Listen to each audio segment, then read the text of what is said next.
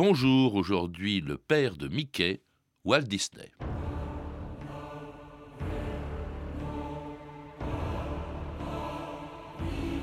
Parce que le dessin animé prend vie à l'écran, c'est du cinéma. Mais étant un dessin, c'est aussi un art comme la peinture. Walt Disney.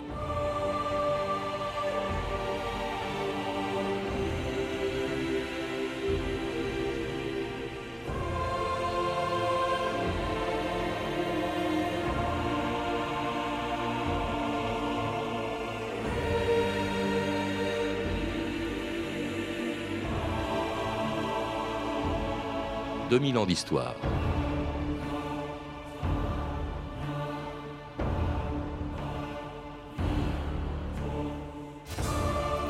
On dit que c'est dans un train, quelque part entre New York et Hollywood, que Walt Disney inventa la souris la plus célèbre du monde.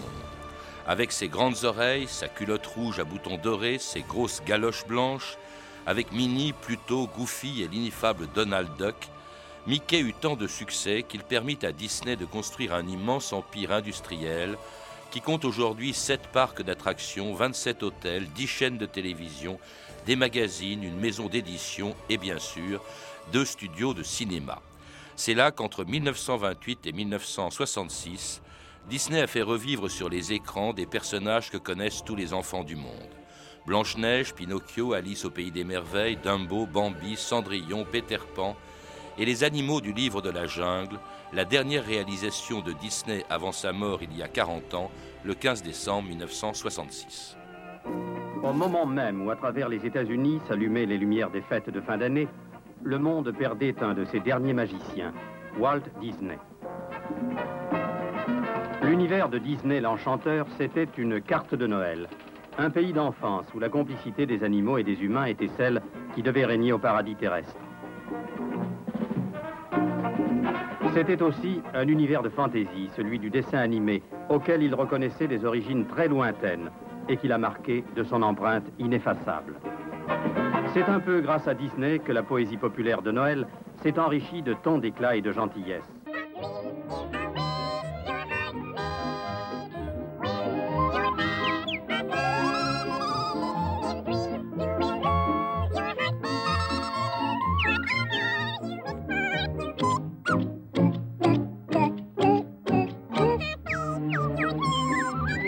Pierre Lambert, bonjour. Bonjour. Alors ce sont, vous le savez sûrement, vous, les petites souris de Cendrillon, un des 13 longs métrages réalisés par Walt Disney de son vivant et que l'on retrouve dans votre livre L'âge d'or de Walt Disney, un livre que vous venez de publier aux éditions Démons et merveilles, alors avec de magnifiques reproductions de dessins de tous les personnages de ces films. Est-ce qu'on peut dire, comme le disait Disney, on l'a entendu au début, que euh, ces dessins, c'est un art, parce qu'on a eu du mal, on a encore du mal parfois à considérer le dessin animé comme un art. Écoutez, je pense que c'est un ensemble. C'est-à-dire que le dessin animé est un art pour moi à part entière parce qu'il réunit plusieurs arts, plusieurs formes d'art. La première, c'est le dessin, bien entendu, mais il y a aussi le mouvement, avec la danse, la musique, le cinéma qui est aussi un art. Et donc, euh, c'est pour ça qu'il faut beaucoup de monde pour faire un dessin animé, parce que c'est un art très très complet. Et euh, effectivement, il suffit pas uniquement de savoir dessiner, il faut aussi savoir raconter une histoire, savoir donner vie à des personnages. C'est un art pour moi complet et, passionnant et à découvrir justement, parce que les gens ne se rendent pas compte tout le travail qu'il y a derrière un dessin animé, surtout un dessin animé de long métrage de Walt Disney. Alors, si Walt Disney est peut-être le représentant le plus connu du dessin animé, c'est pas lui qui l'a inventé, hein, il faut le rappeler, Pierre Lambert. Non, non, non, c'est Émile c'est une invention française. Émile Reynaud, qui est un ingénieur, a inventé en 1893 le théâtre praxinoscope, projection du théâtre optique au musée Grévin. Euh, il avait inventé le dessin animé avant tout le monde. D'ailleurs, il avait inventé aussi la pellicule cinématographique. Vous savez, la pellicule, elle est perforée. C'est lui qui a inventé le principe de perforer la pellicule pour pouvoir l'entraîner dans le projecteur. Et Émile Reynaud a, dessiné tout seul des centaines et des centaines et des centaines de dessins pour pouvoir réaliser ces dessins animés qu'il projetait lui-même au, musée Grévin avec un pianiste qui accompagnait.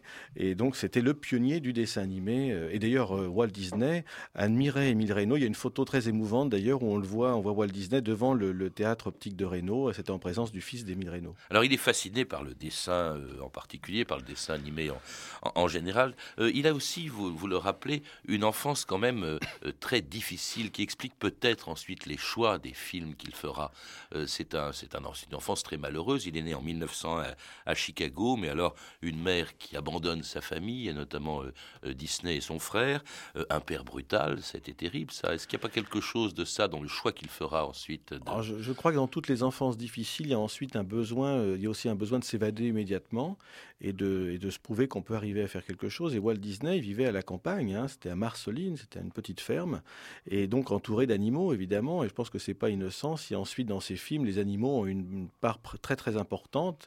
Par exemple Cendrillon, il faut bien savoir que dans le conte de Perrault les souris n'existent pas, le chat Lucifer non plus. Donc il apportait des personnages nouveaux. Et je pense que c'est lié à cette enfance à Marceline. Et puis il y a aussi, le, vous savez, son petit village. J'ai vu des photos, c'est étonnant parce qu'on dirait le décor de La Belle et le Clochard en 1955. Donc je crois qu'il s'est inspiré cette enfance. Et puis après, il a évidemment rencontré des artistes euh, qui lui ont permis de développer tout ça. Mais je crois que ça part de là quand même. C'est vrai que c'est important. Euh, ça part aussi d'une de lecture, sans doute, je suppose, que parce qu'il n'est pas, pas non plus celui qui a inventé le fait de faire parler des, des animaux, même des plantes d'ailleurs. Ça existait avant lui. D'abord, dans le dessin animé, il y a eu Félix le chat, hein, qui est antérieur, je crois. Puis surtout, c'est ses lectures. Euh, là, les fables de La Fontaine, Benjamin Rabier. Oui, alors les fables de La Fontaine, Benjamin Rabier, les contes de Perron, les contes de Grimm. D'ailleurs, il avait réalisé un film de Perrault, donc Cendrillon, une petite version de Cendrillon, euh, dès le début des années 20, lorsqu'il débutait à Kansas City avec euh, Ubiverk, son associé. Il avait déjà fait un petit dessin animé de Cendrillon. Puis après, évidemment, il a découvert en 1935, lors d'un voyage à Paris et en Europe, euh, qu'il y avait plein de, plein de livres à découvrir. Et là, il a ramené toute une librairie au studio et il a découvert évidemment les contes de Grimm, les contes d'Andersen et, bien d'autres. Alors, il commence à faire ses tout premiers dessins animés en 1920. Il va inventer un personnage euh, antérieur à Mickey, Oswald le, lapin, une idée d'ailleurs qui lui est volée par euh, un producteur indélicat. Et c'est la raison pour laquelle il cherche un nouveau héros et qu'il a l'idée d'une souris grâce à laquelle il va faire fortune à partir de 1928 et à laquelle il va lui-même prêter sa voix, Mickey.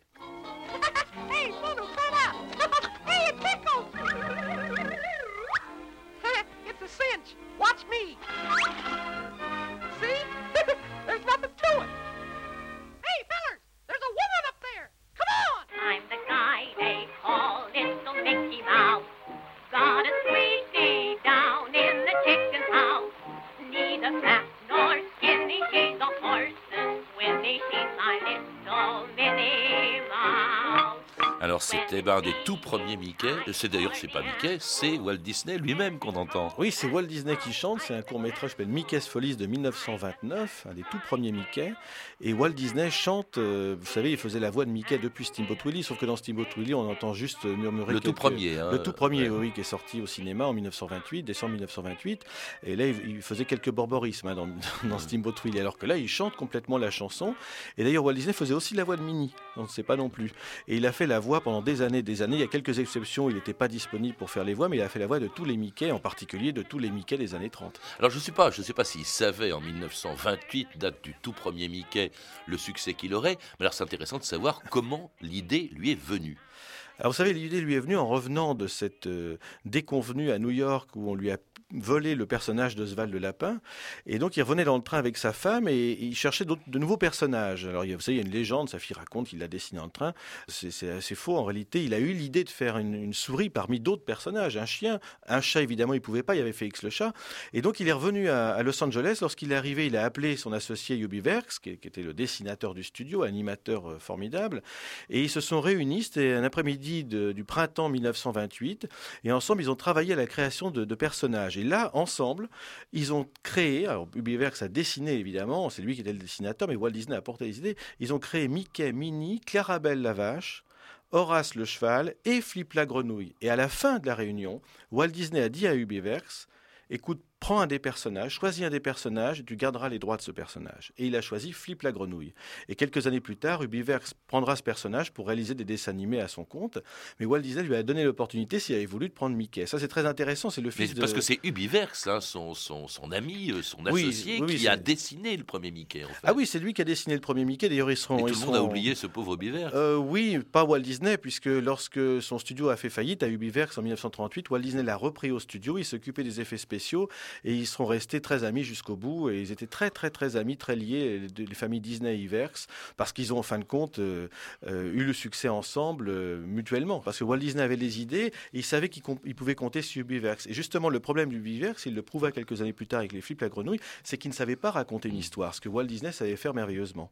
Alors, ce ça, il va faire beaucoup de Mickey. Ce sont d'ailleurs tous des courts-métrages, hein, comme tout ce qu'il a fait jusqu'en 1937, date à laquelle eh bien, Disney euh, réalise quelque chose de beaucoup plus ambitieux, le premier long-métrage de l'histoire du dessin animé, Blanche-Neige et les Sept Nains. Vous êtes de petits hommes. Je sais. Toi, tu es prof. eh ben oui, oui. C'est très, très juste. Et toi? Tu es timide. Oh, oui. tu es Atchoum. Toi, tu dois être Joyeux, mademoiselle, c'est moi. Et lui, c'est simple, il a donné sa langue au chat. Tu peux pas parler Oh, toi, tu dois être grincheux. Hein? Demande-lui qui elle est. Que fais-tu? Qui es-tu, ma jolie? Oh, que je suis donc bête. Je suis Blanche-Neige. Blanche-Neige? La princesse? Oui. Hey,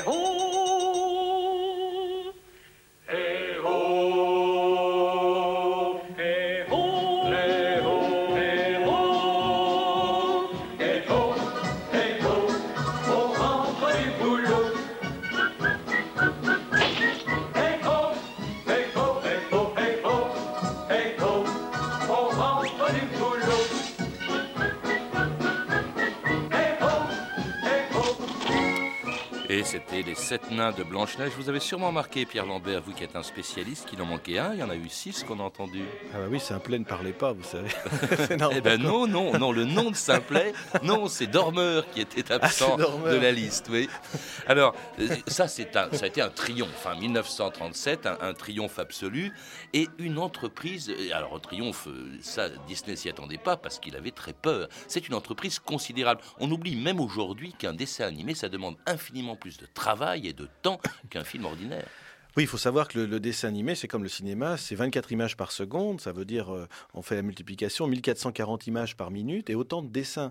Donc lorsqu'on fait un dessin animé euh, comme Blanche-Neige et les Sept Nains, il faut faire environ un million de dessins. Il y a 700, plus de 700 personnes qui travaillent sur le film, il y a plein de métiers différents. Par exemple, pour faire rien que les décors du film, il y a toute une équipe de décorateurs, une dizaine de personnes qui peignent les fonds. Il faut en faire 800. Euh, alors l'animation, c'est absolument considérable. Un animateur, il fait en moyenne une ou deux secondes d'animation par jour. Donc, euh, lorsqu'on donne vie, par exemple, au personnage de, Grincheux, Bill Titla, qui était l'animateur, avait plusieurs assistants avec lui, toute une équipe. En plus, ces dessins, une fois dessinés au crayon, on doit les reporter sur des feuilles de plastique transparentes à la plume. Donc, c'est tracé par des centaines de traceuses et gouacheuses. Et puis ensuite, ces dessins sont filmés. Enfin, c'est très, très compliqué, sans oublier les effets spéciaux. Donc, il faut savoir que c'est un travail euh, considérable. Il a fallu quatre ans pour réaliser Blanche-Neige. Et euh, c'est le premier, c'est pour ça que c'était aussi le premier long métrage. Personne n'avait osé s'en là-dedans. D'ailleurs, Disney était très angoissé. Je crois qu'il a investi d'abord tout ce qu'il avait gagné avec les Mickey, et puis euh, même, il, je crois qu'il avait mis en gage sa voiture. Enfin, c'était un pari énorme qu'il faisait. Il, avait très peur, hein, je crois, la veille de la première projection de Blanche-Neige. Oui, il, avait très très peur parce qu'il avait investi tous ses fonds et même plus pour pouvoir terminer le film. Il y a même une séquence très connue qui est la soupe des nains, qui été faite en, en animation au crayon, mais qui n'a jamais été mise en couleur. Walt Disney a toujours déclaré que c'était parce que ça ralentissait le rythme du film, et compte tenu que la séquence est formidable, en réalité, c'est parce qu'il avait plus d'argent pour la mettre en couleur. Donc euh, effectivement, il était très angoissé. Tout le monde lui disait que ça allait être formidable, mais en même temps, il y avait eu tellement de critiques au départ de la production qu'il avait quand même quelques doutes. Et puis ça a été un, succès considérable immédiat. Les gens ont été enchantés. Il faut savoir qu'au début de la production, les gens pensaient pas qu'ils allaient rester une heure et demie devant un dessin animé. Mmh. C'était inimaginable. En projection, vous voulez dire oui. En projection, oui. On ne pouvait pas rester aussi longtemps devant un dessin animé. Les gens étaient habitués à voir des films de 7 minutes, 7 minutes 30. Donc c'était vraiment révolutionnaire pour l'époque. Alors révolutionnaire, euh, il devient un chef d'entreprise. Il dessine plus d'ailleurs à ce moment-là, euh, Disney. Non, d'ailleurs, il arrête de dessiner même avant la création de Mickey en réalité, parce que il fallait évidemment superviser le studio, former les gens, et puis ce qui le passionnait, c'était la mise en scène et raconter une histoire. C'était ses deux premiers talents. Donc Walt Disney, effectivement, à cette époque-là, supervisait les films, visionnait tous les line tests, tous les essais d'animation, toutes les séances de travail concernant le scénario, c'est-à-dire le storyboard, euh, étaient faites avec Walt Disney. D'ailleurs, il y a des mémos euh, qui sont très détaillés où Walt Disney apporte plein d'idées. On, était, tout le monde en, peut en témoigner. Et effectivement, là, c'est un travail de chef d'orchestre parce qu'il doit trouver à la fois les gens euh, compétents pour pouvoir faire ce qu'il veut faire et en même temps superviser un film de, de plus de 1000 plans. Donc, c'est un travail absolument considérable. Et puis trouver les idées. Alors, les idées, elles viennent d'Europe en réalité. Il n'a pas inventé les personnages de Blanche-Neige et plus tard euh, de euh, Alice au pays des merveilles ou de Peter Pan. Ils viennent tous des contes euh, qu'il a été chercher ou qu'il a découverts en Europe. Oui, c'est inspiré des contes. Alors, il adorait les, contes d'Anderson, les contes de Grimm, les contes de Perrault, les fables de La Fontaine, bien entendu. Et alors, ce qui est très fort dans, ce qu'il a fait, c'est qu'il s'est approprié les contes. C'est-à-dire qu'il a, pour prendre un exemple pour Blanche-Neige et les Sept Nains, la reine. Des frères Grimm. Hein, des frères Grimm, des frères Grimm. La reine empoisonne Blanche-Neige avec un peigne, un peigne empoisonné, et non pas avec la pomme. La pomme arrive qu'après. Donc, à chaque fois, il modifie complètement les, les histoires originelles. Les nains, en réalité, n'apparaissent pas sous la forme qu'on les connaît, avec une personnalité. C'est simple. Il y a le nom des nains simplement sur leurs vêtements. Donc Walt Disney a l'idée de donner aux nains presque, je ne vais pas dire le rôle principal, mais quasiment. Et donc ça, c'est des apports considérables, des modifications considérables des contes. Alors évidemment, on peut créer au scandale. il suffit de relire les contes euh, originaux pour pouvoir euh, les apprécier. Mais presque tous viennent d'Europe. Hein. Donc Alice au pays des merveilles, c'est Lewis Carroll, Peter Pan, James Barry, Pinocchio, Carlo Lorenzini, un romancier italien. Le livre de la jungle, qui sera son dernier avant de mourir, c'est évidemment Kipling. C'est une passion hein, qu'il a pour l'Europe. Pourquoi est-ce qu'il va pas chercher ses idées, je sais pas, moi, dans, dans les westerns, au fond, après tout? Non, il est passionné par la culture européenne. D'ailleurs, il voyageait très régulièrement en Europe. Tous les ans, il, venait euh, visiter différents pays d'Europe. Euh, puis ses, contes étaient très riches. Hein. Il ne trouvait pas l'équivalent aux États-Unis. Ensuite, il, s'est dirigé seulement vers les, dans les années 50 vers des, sujets américains comme La Belle et le Clochard. Euh, mais en réalité, il était vraiment fasciné par les contes. Et puis les contes font rêver parce que vous avez tous les ingrédients pour faire un dessin animé. Il faut bien savoir qu'il faisait du dessin animé et que les contes se prêtent très très bien au dessin animé. Ben, il faut rêver aussi bien d'ailleurs les petits que les grands. On, on écoute justement Walt Disney en 1938 expliquer le succès de ses films. Tout le monde a été enfant. On grandit, notre personnalité change. Mais il reste toujours en chacun de nous une part d'enfance. Cette part où nous sommes simples, naïfs, sans préjugés, sans vices et pleins de confiance. C'est pourquoi quand nous travaillons sur un nouveau film, nous ne pensons pas aux adultes, mais aux enfants, à cette part belle, propre, intouchée, que nous avons chacun de nous, cette part que le monde nous a fait oublier et que peut-être notre film peut réveiller.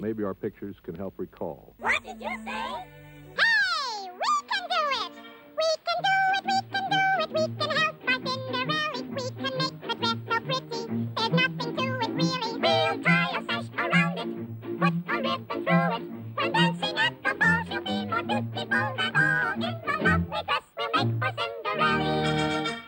que disait Disney à l'instant pour expliquer le succès de ses films, Pierre Lambert, euh, il explique pourquoi ils séduisent aussi bien les enfants que les parents en font d'une certaine manière. Il n'y a pas que les enfants qui s'intéressent aux dessins animés de Disney. Non, il faisait, il le disait lui-même, des films pour tout public.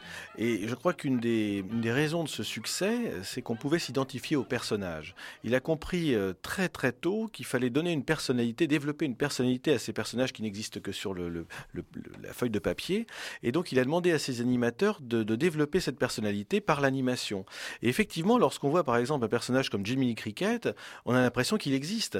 Euh, et là, c'est la personnalité de l'animateur, Ward Kimball en, l'occurrence, qui a apporté euh, toutes ses idées, toute sa personnalité à ce personnage. Et, en fin de compte, Jimmy Cricket, il est aussi vivant qu'un comédien en, prise de vue réelle. Oui, mais vous-même, vous étiez déjà venu nous parler de, Disney. Euh, vous m'avez dit que votre premier Disney, c'était à 4 ans. Alors, on peut comprendre qu'un conte mis en, en dessin, animé, puisse fasciner un enfant, est-ce que le fait que ça fascine un adulte, l'adulte que vous êtes devenu, euh, comme moi qui suis passionné par ces films, euh, c'est pas aussi, est-ce que c'est la recherche de l'enfance ou de cette part d'enfance qu'on a gardée au fond de nous-mêmes? Ah, je crois qu'on a, il y a une chose intéressante, c'est qu'on a tous un Disney. Le premier qu'on a vu qui nous a traumatisé d'une manière ou d'une autre, c'est-à-dire avec le plaisir, avec la peur, avec euh, ah, l'émotion, bien sûr, hein, hein, tout, l'émerveillement, tout est réuni.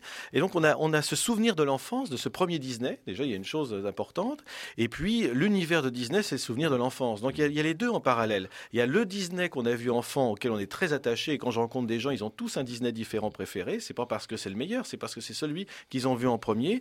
Et puis ensuite, il y a l'univers. Et donc tous ces personnages qui n'existent pas, qui ont été inventés par des animateurs et auxquels on croit complètement. Et ça, ça, c'est la force de Disney par rapport aux autres dessins animés, c'est que les personnages de ces dessins animés, on croit qu'ils existent. Et animé tout ça par le chef d'une entreprise considérable, Walt Disney, dont on dit qu'il n'était pas très marrant hein, euh, au boulot. Il y a une anecdote, il paraît qu'un jour, pour son 35e anniversaire, euh, les dessinateurs du studio Disney euh, dessinent un Mickey qui montre autre chose à Minnie que ses oreilles, hein, c'était quasiment un X. Alors il se met à rigoler comme ça, et puis dit qui a fait ça? Et puis euh, quelqu'un dit bah c'est moi, et hop, il le vire. C'était pas un rigolo, il n'a pas beaucoup d'humour, il était plutôt exigeant comme patron. Ah oui, ça c'est clair. D'ailleurs, tous les gens qui l'ont rencontré, que j'ai pu rencontrer, tous les anciens animateurs me le disaient, il était passionné, mais euh, il fallait faire très attention à ce qu'on faisait euh, parce que euh, il était soucieux de l'ordre. Il faut dire que quand on gère 700 personnes, ça ne doit pas être évident non plus tous les jours, surtout des artistes avec des personnalités très différentes.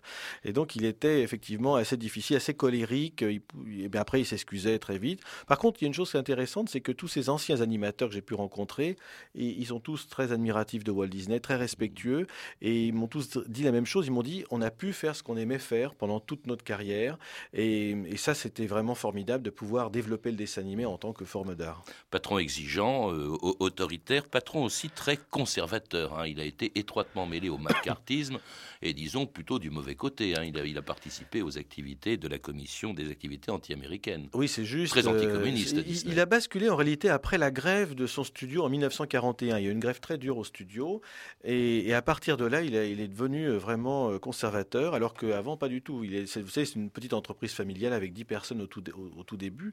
Puis après, en, augmentant, évidemment, les problèmes sont arrivés.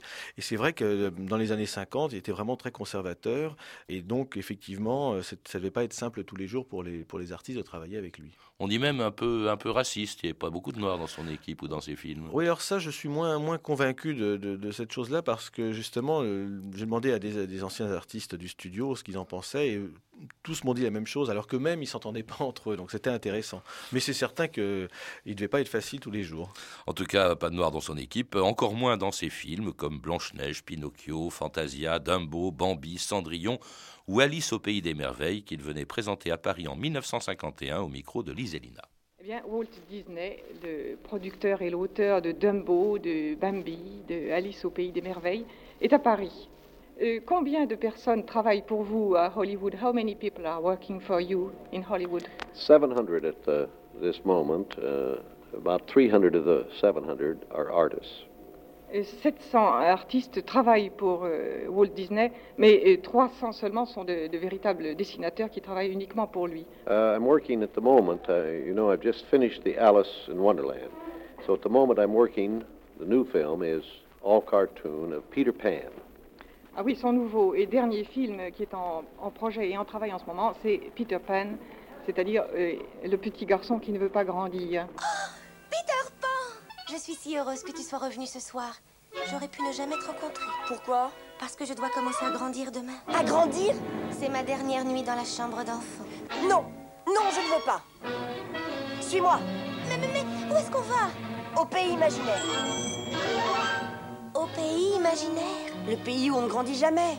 Oh, Peter Ça serait vraiment merveilleux. Le petit garçon qui ne veut pas grandir, c'est Peter Pan. Vous dites aussi que c'est Disney au fond. Oui, bien sûr, bien sûr. Ben, évidemment, Peter Pan, d'ailleurs, il a voulu le réaliser très tôt, dès 1939, et puis avec les événements, avec la, Seconde Guerre mondiale, il n'a pas pu le réaliser tout de suite, il l'a réalisé qu'en 1953. Mais c'est vrai que Peter Pan, c'était vraiment un sujet qui, lui tenait à cœur. Euh, on retrouve d'ailleurs une des premières éditions de Peter Pan euh, dès 1935, euh, parce qu'évidemment, c'est le rêve de l'enfant, mmh. le besoin de s'évader. Et autant je trouve le film pas très réussi artistiquement, autant l'animation est formidable, mmh. et, et le développement des personnages personnages comme le capitaine Crochet, euh, la fée mm. Clochette euh, sont très réussis. On, le voit, il fait partie des, films, enfin des dessins que, de votre livre, Walt Disney L'âge d'or. C'est vraiment un très très beau livre. Alors évidemment, il n'y a pas autre chose quand même qui apparaît à ce moment-là. Les studios Disney fabriquent aussi des films ordinaires, des grands films d'aventure et, pas les moindres. Hein. David Croquette et surtout 20 milieux sous les mers. Là, c'est du coup, on, va, on va chercher là encore en Europe l'inspiration auprès de Jules Verne. Oui, 20 milieux sous les mers. Et puis on peut aussi rajouter Mary Poppins en 1964, hein, qui est une histoire anglaise. Mm. Donc c'est vrai que Walt Disney euh, aimait aussi euh, beaucoup les animaux. on en a parlé avec son enfance. Et donc il a réalisé des, documentaires dans les années 50 très, réussis, qui étaient vraiment innovateurs pour l'époque. Et puis euh, quelques films en prise de vue réelle, avec plus ou moins de succès quand même. Mais le, le 20 milieux sous les mers reste quand même un des grands films du cinéma. Et puis alors il inaugure aussi une nouvelle activité très importante.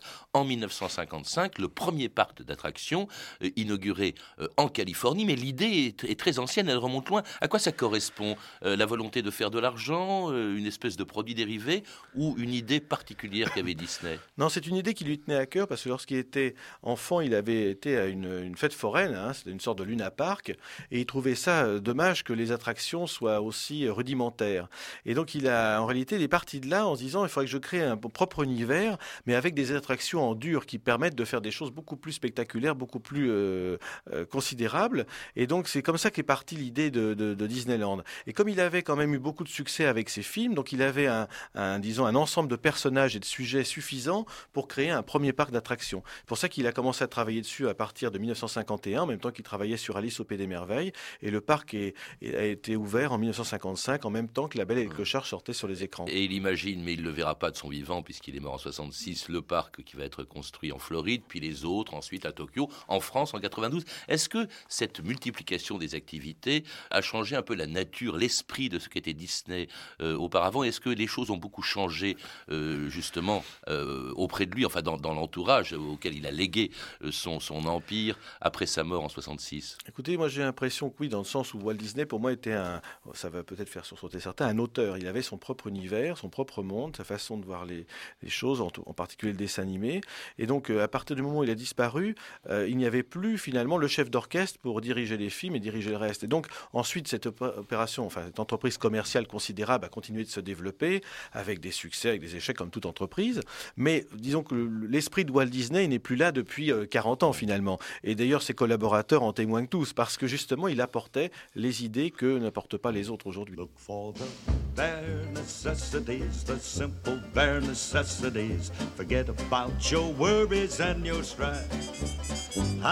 Merci Pierre Lambert. On se quitte avec la chanson du Balou du livre de la jungle, Bare Necessities. Je rappelle que vous êtes l'auteur d'un très beau livre, Walt Disney, L'âge d'or, publié aux éditions Démons et Merveilles. Euh, j'ajoute un documentaire, Il était une fois Walt Disney, de Samuel Doux, et qui est disponible en DVD aux éditions de la Réunion des Musées Nationaux et Arte France. Vous avez pu entendre des extraits de nombreux dessins animés de Walt Disney, tous disponibles aussi en DVD aux éditions Disney. Toutes ces informations sur notre émission sont disponibles par téléphone au 32 30, 34 centimes la minute ou sur le site franceinter.com. C'était 2000 ans d'histoire, la technique Ludovic Asselot et Antoine Viossa, documentation et archives sonores Claire Destacan, Emmanuel Fournier et Léna Labourdonnec, une réalisation de Anne Kobilac. Forget about your worries and your strife. I mean the bare necessities. That's why a bear can rest at ease with just the bare necessities of life. Now, when you pick a pawpaw or a prickly pear, and you prick a raw paw, well, next time, beware. Don't pick the prickly pear by the paw. When you pick a pear, try to use the claw. But you don't need to use the claw when you pick a pear of the big pawpaw. Have I given you a clue?